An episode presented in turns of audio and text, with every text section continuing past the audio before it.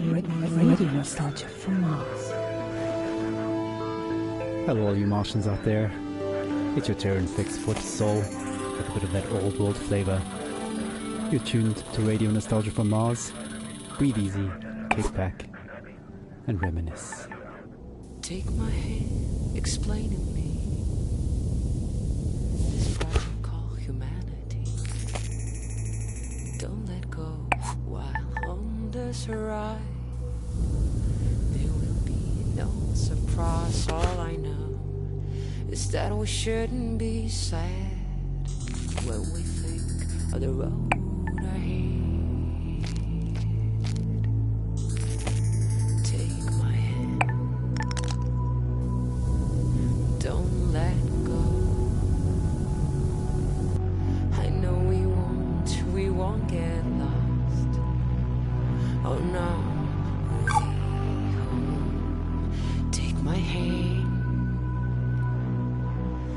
Don't let go.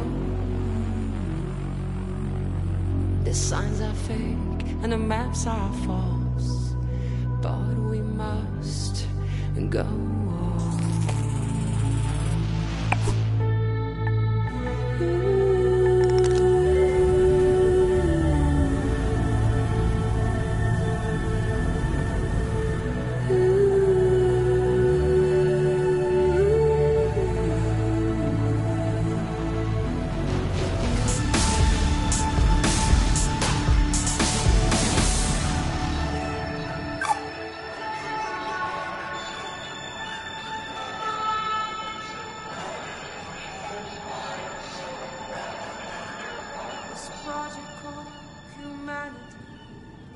Radio Nostalgia from Mars. Wow, what a way to start the show.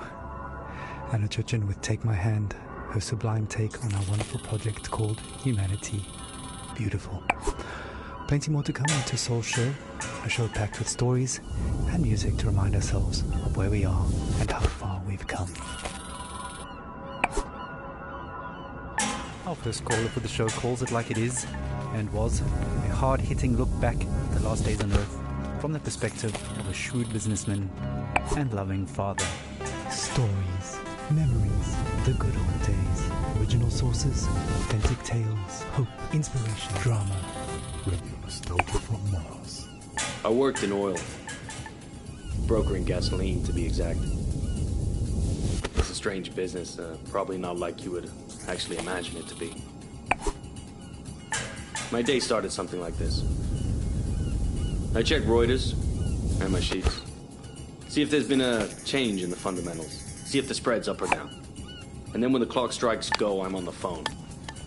I could be calling some commercial shop in Bumble, Kansas, where little old Sue loves to know how my daughter's doing. Or I could be trying to get into the head of a powerful Russian who knows the world wants his phone number. That's when the psychology kicks in, and I go to work. If they pick up the phone, they're mine. That's the game. I started when I was uh, 29, 30. My boss. My boss was a coked up, permatanned moron who was wasted by lunch. More money than sense. Screaming at waiters because, uh, you don't drink gin out of a glass like that. And Caesar salad is supposed to have eight pieces. Eight pieces of chicken, you stunted fool. Stunted fool was his favorite insult. This coming from a guy who was five foot and nothing. That was pretty much my life, 24 7. I traveled a lot, meeting clients all over the world the Amazon, the Gulf, Siberia, Central Asia, the States, Singapore, everywhere. Looking back, I can't claim that I ever would recommend that life, nor can I claim that I was ever really happy doing it. But it was fun. I mean, talk about your share of moments. There was this one girl, some strange mix of Algiers and Paris, with some sprinkle of Havana, a dancer, naturally. So pretty. She'd turn a priest's head or give a nun a. Sometimes I wonder what happened to her. But we all had the same feeling. This can't last. And sure enough, we were right. First, you couldn't drink the water. Then you couldn't eat the crops. And pretty soon we wouldn't be able to breathe fing air. I remember looking at Emmy and wondering what kind of a future would she have. So I decided to do something about it. The Mars project was Plan B for planet Earth, which was most evidently The family and I had already put down roots in Tesla City by the time the great catastrophe really hit. The corporation knew my contacts in the world of drilling and refining would be useful, so I adapted my skills to something more practical. Now we are all that keeps this little planet running. Mining those Martian chemicals for the battery banks, Martian cement for the buildings. My pure little Emma has a future. When somebody sits down and writes this all up for the history books, it might just be men like me they'll be hailing as heroes. It's men like me who saved humanity. Men like me who took us further than we ever dreamt possible. Radio nostalgia from Mars. Oh, some pretty heavy stuff. Reminds us that all kinds made it up here to Mars, but we're all in it together now. And remain creatures of the world. You're a tight beam to Radio Nostalgia from Mars, music for the lost days of Earth. Every morning I like to look at the sky.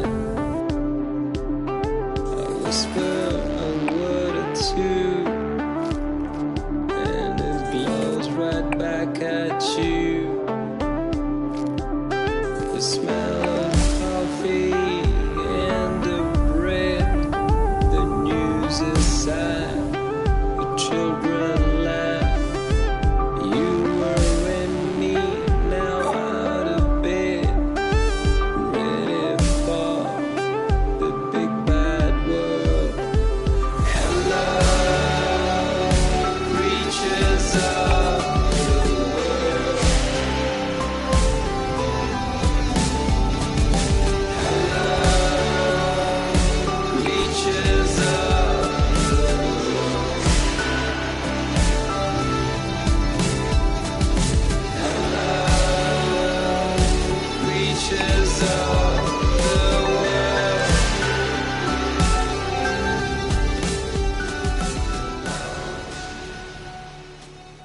Listen to the Game est un podcast produit par Podcut. Vous pouvez retrouver l'ensemble des podcasts du label sur podcut.studio. Et si vous avez l'âme et le porte-monnaie d'un mécène, un Patreon est aussi là pour les soutenir. Vous pouvez aussi retrouver le podcast sur Twitter, at LTTGpodcast, ou sur Facebook. Je rappelle qu'une présentation globale du concept est disponible en épisode 0. Merci de votre écoute et à très vite.